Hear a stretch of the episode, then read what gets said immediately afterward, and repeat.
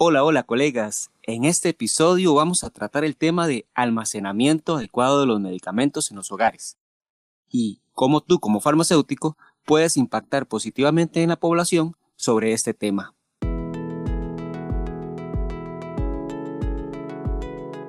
Esto es Experiencia en Farmacia, la brújula que te llevará hacia el crecimiento profesional.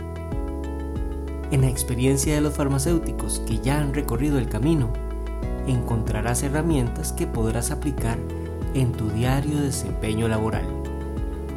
Este programa está dirigido a los farmacéuticos que recién se incorporan al mercado laboral, a los estudiantes de la carrera de farmacia que ya pronto se van a graduar y a todo aquel farmacéutico que quiera conocer la experiencia de otros farmacéuticos. Este programa es para ti. En este proyecto trabajamos el doctor Marcelo Rapso en diseño de página web y el doctor Jairo Cibaja, su servidor, en la locución, ambos farmacéuticos. Acompáñanos en cada capítulo y sé parte de nuestra familia.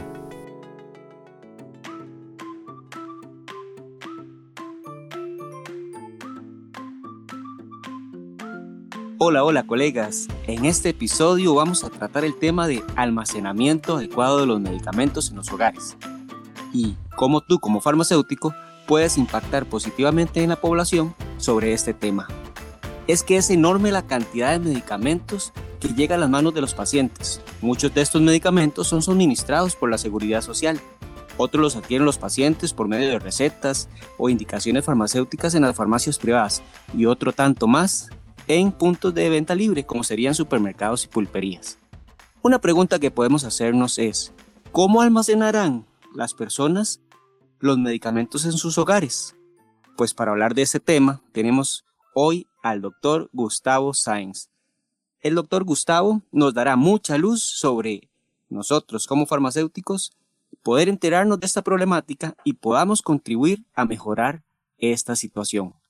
El doctor Gustavo Sáenz es farmacéutico egresado de la Universidad de Costa Rica con más de 20 años de experiencia, egresado de la Maestría de Gerencia de Proyectos de la Universidad Latina de Costa Rica, con más de 10 años de experiencia en el desarrollo de proyectos de salud, director ejecutivo del programa Punto Seguro.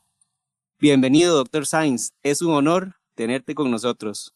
Muchísimas gracias, Jairo. Muchísimas gracias por eh, la invitación desearte todo lo mejor. Aprovecho para darte un mensaje de gran éxito con, este, con esta iniciativa que lo que busca pues es brindar apoyo a los colegas y a los estudiantes de farmacia que inician su preparación y que a través de la experiencia de muchas otras personas pues puedan ganar todas estas todos estos futuros profesionales o profesionales que nos están escuchando. Así que pues muchísimas gracias y felicitarte. Definitivamente, Jairo, el tema del el almacenamiento de medicamentos en los hogares es un tema tremendamente importante, no solamente porque estamos hablando aquí específicamente de la posibilidad de que las personas almacenen medicamentos vencidos o que se le venzan medicamentos que están almacenados, sino estamos hablando de el cuidado de el resguardo de la calidad de los medicamentos mientras están en las casas de las personas que los toman. Entonces el tema es tremendamente importante y como muy bien vos decías, la cantidad de medicamentos que llegan a nuestras manos es inmensa.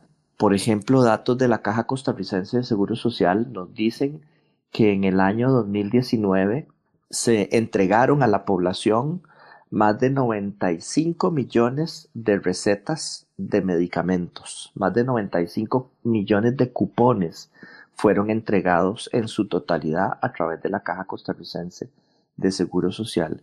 Recordemos que somos un poquito más de 5 millones de personas.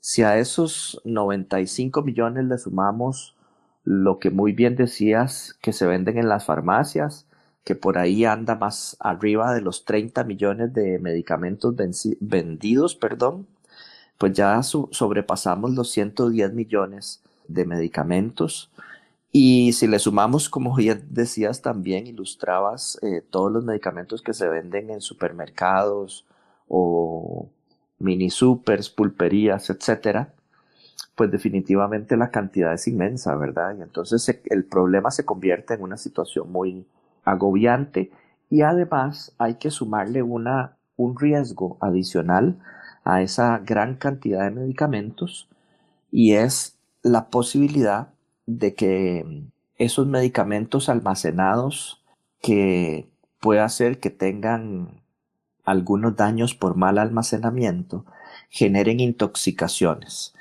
Y sumemos otro dato aquí, porque el Centro Nacional de Control de Intoxicaciones nos dice que el medicamento que más genera intoxicaciones en Costa Rica es el acetaminofén.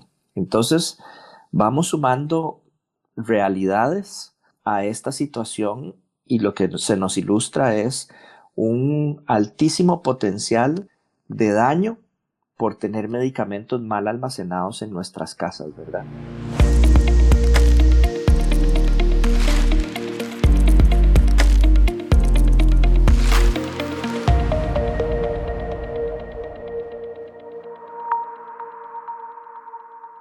Usted en su experiencia con este proyecto de Punto Seguro, Gustavo, ¿han encontrado ustedes datos sobre el almacenamiento en los hogares? ¿Tienen algunas cifras que les den luz sobre esto, de cuál es la realidad de los hogares?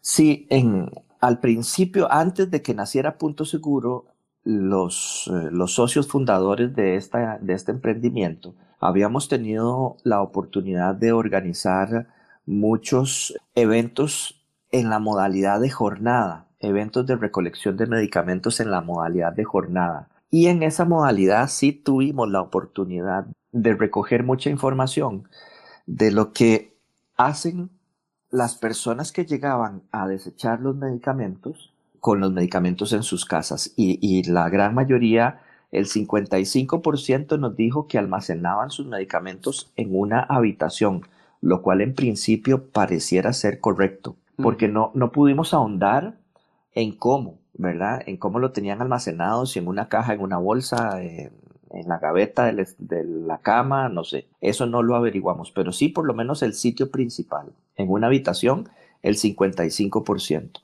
Pero lo que nos dice por el otro, 40, por el otro 45%, que lo, lo tenía almacenado en el baño o en la cocina.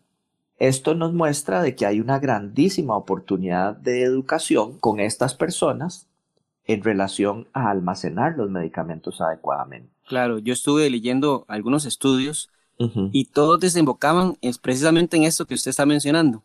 Sí. Primero, que los medicamentos estaban alrededor de toda la casa, cocina, baño, cuarto, lugares adecuados y no tan adecuados.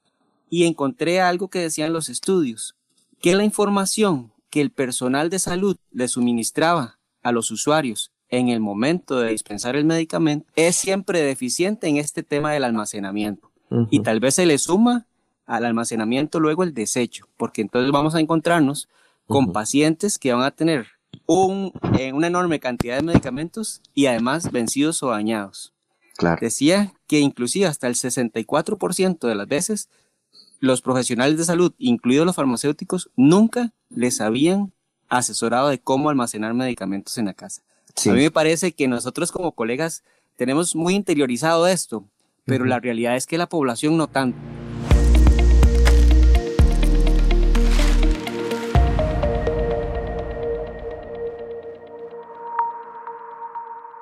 Ya nos hablas de la problemática del almacenamiento de medicamentos en los hogares. ¿Qué, más, ¿Qué más problemática? Ya dijimos eh, riesgo de intoxicación, eh, medicamentos que se dañan. ¿Qué más se encuentra, Gustavo, de problemática en este tema de almacenamiento en los hogares? Tal, tal vez para redondear el riesgo de tener medicamentos almacenados o mal almacenados en, en el hogar, pongamos dos variables adicionales. Una es la presencia personas de dos grupos de edad muy susceptibles a que ese potencial de intoxicación se convierta en un caos, que es adultos mayores y niños menores de dos años. Adultos mayores, yo creo que la gran mayoría de la población tenemos adultos mayores en nuestras casas, ¿verdad? Y si no, sepamos que cada vez más van a haber adultos mayores en, nuestro, en nuestra sociedad, que eso lo sabemos por demografía, ¿verdad? Los niños menores de dos años, pues siempre es un cuidado que hay que tener porque por su curiosidad, pues van a andar eh, buscando y les va a llamar la atención conocer y reconocer cosas que se encuentren, ¿verdad? Entonces, eh, ese, ese factor adicional a todo lo que hemos hablado se convierte en un tema muy importante y estoy de acuerdo con vos en que la información que se le brinda a la gente pues es deficiente, ¿verdad? Yo creo que ahí tenemos una grandísima oportunidad para mejorar nuestro posicionamiento, nuestro agradecimiento, hablando desde el punto de vista comercial, nuestra fidelización con los clientes en las farmacias, con un detalle tan pequeñito y tan sencillo, literalmente, y es, eh, Jairo, eh, el decirle a la gente cómo tiene que almacenar los medicamentos en, en las casas, ¿verdad?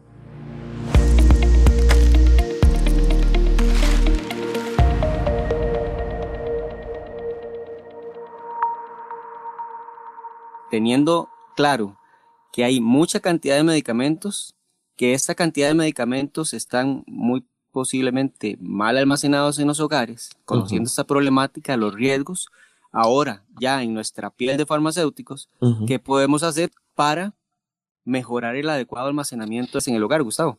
Claro, y el, el mensaje es tremendamente sencillo.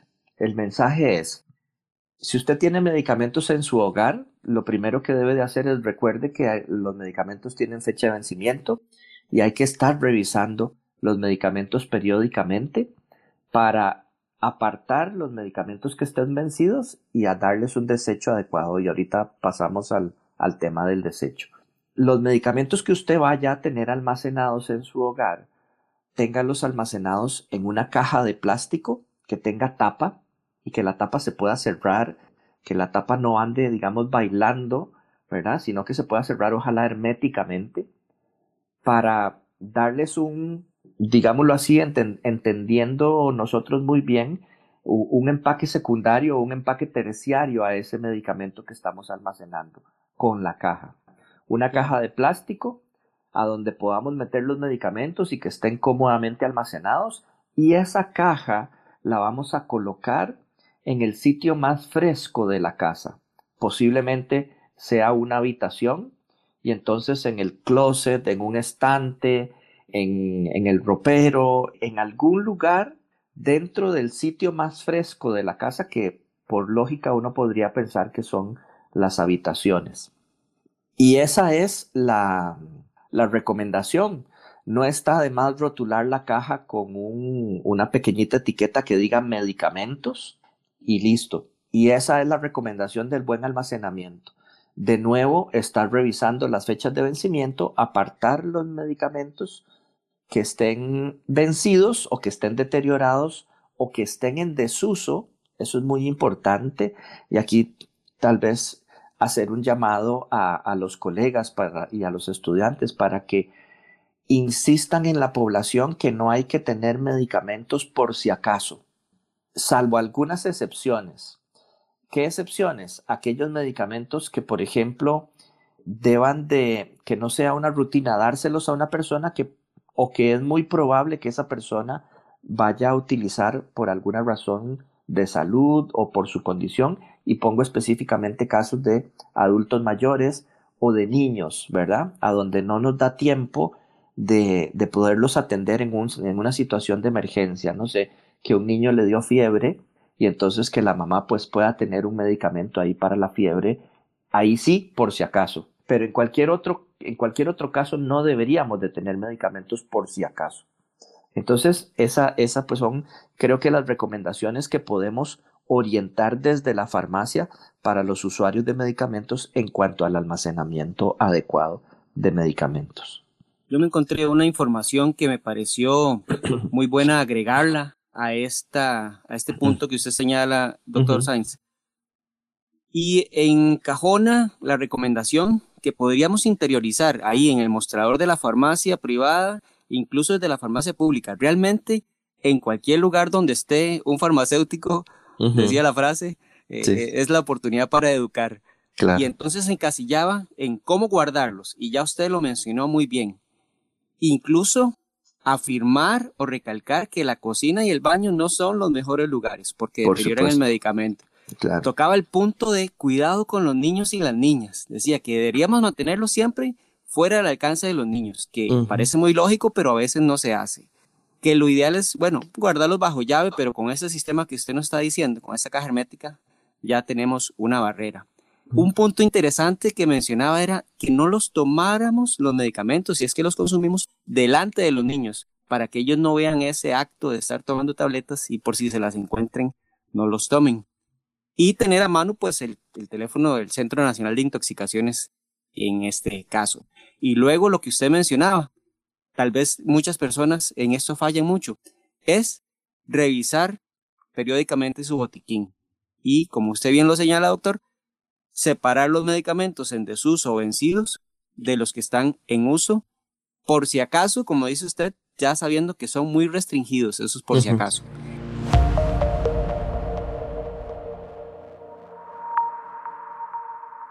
Yo lo que me encuentro con los pacientes es, ok, hay muchas veces en la seguridad pública que necesitan 28 tabletas, pero se les entrega 30, y de antibiótico, por ejemplo.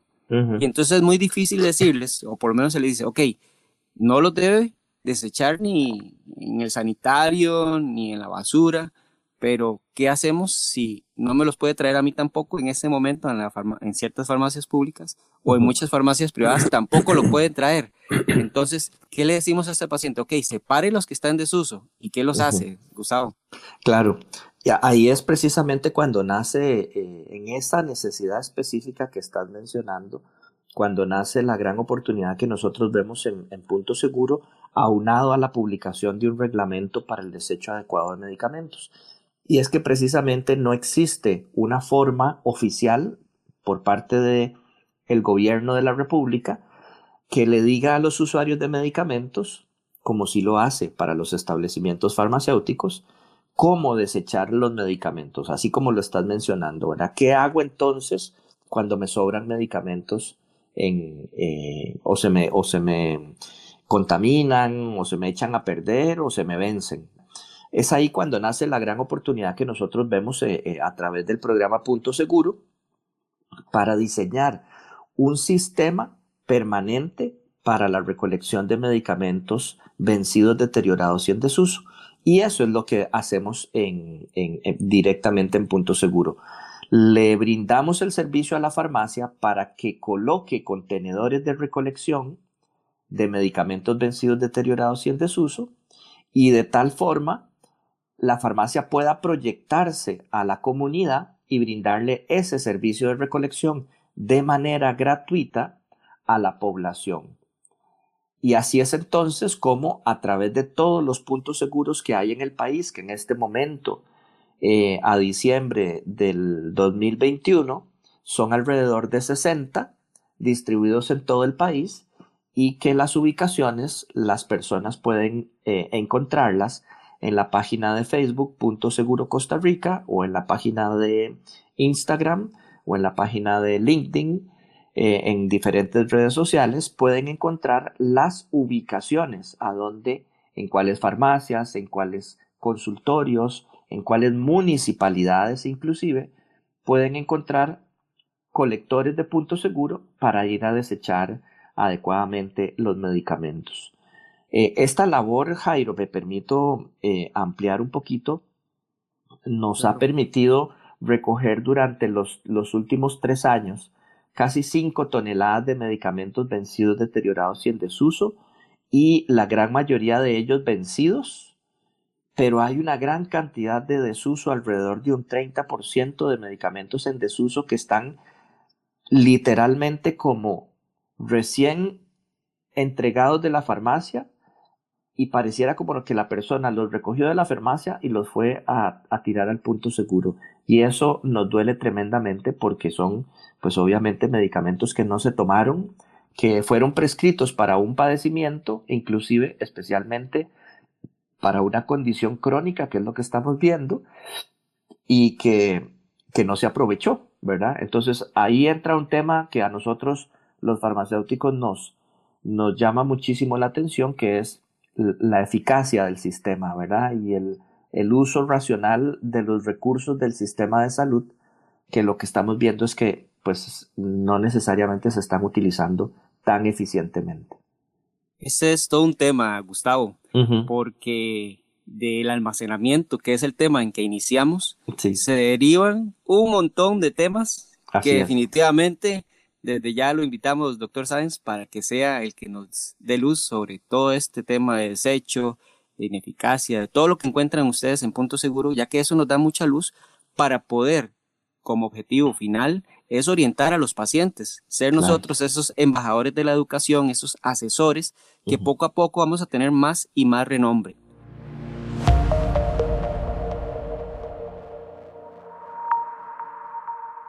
En ese tema del almacenamiento, entonces podríamos llevarnos como dos llamados a la acción, Gustavo. Podría ser estructurar nuestro discurso oral para cuando tengamos en cada dispensación de medicamentos, si el tiempo nos lo permita, hablar sobre el almacenamiento y de una vez agreguémosle sobre el desecho.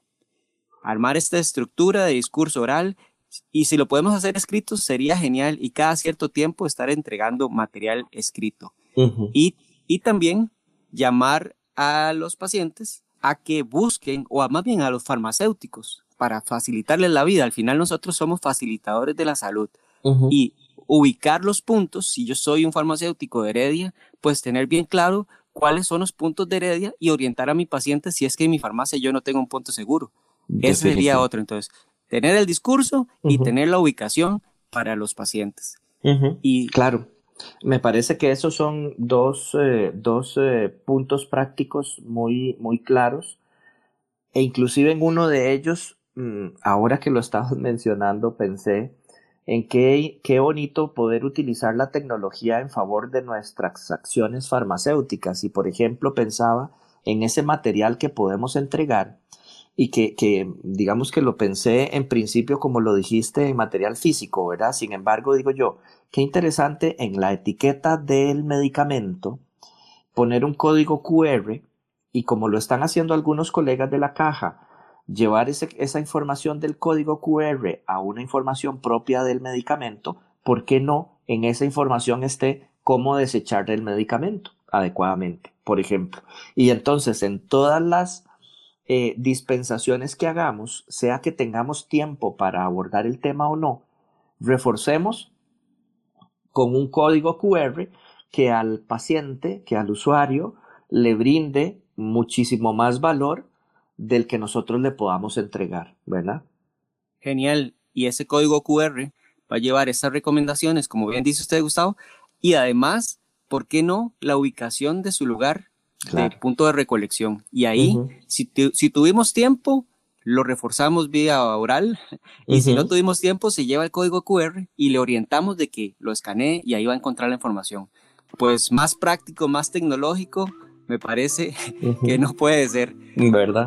Doctor Gustavo, estoy encantado de que nos hayas acompañado, de que nos des luz sobre estos temas, porque al fin y al cabo, esta educación no debe ser un punto deficiente en nuestra profesión, debe ser uno de los estandartes.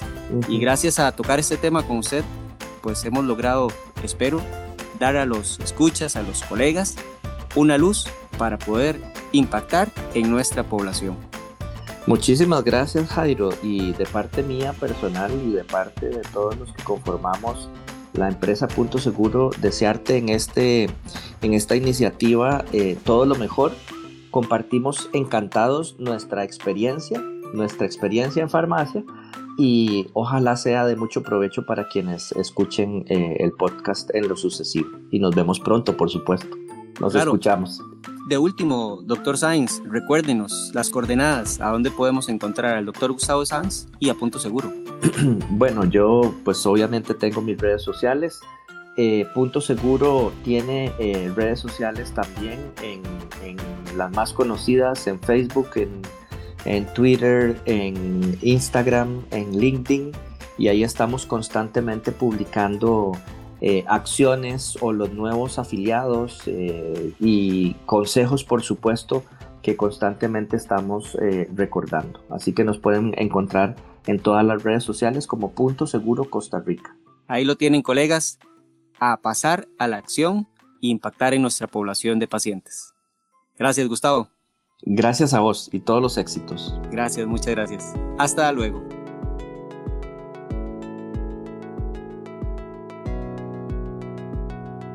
Hasta aquí lo que teníamos preparado para este episodio. Espero que el contenido que hemos compartido sea de mucha utilidad, que puedas implementar todo lo que has aprendido y que te sirva para ser un farmacéutico que deje huella positiva en sus pacientes donde quiera que se encuentre. Si te ha gustado el capítulo, dale me gusta y compártelo para que más profesionales como tú se puedan beneficiar. Si tienes algo más que aportar, nos puedes dejar tus comentarios en nuestra página experienciaenfarmacia.com. También estamos en Facebook y en Instagram. Gracias por acompañarnos. Esto es Experiencia en Farmacia. Te esperamos en nuestro próximo episodio.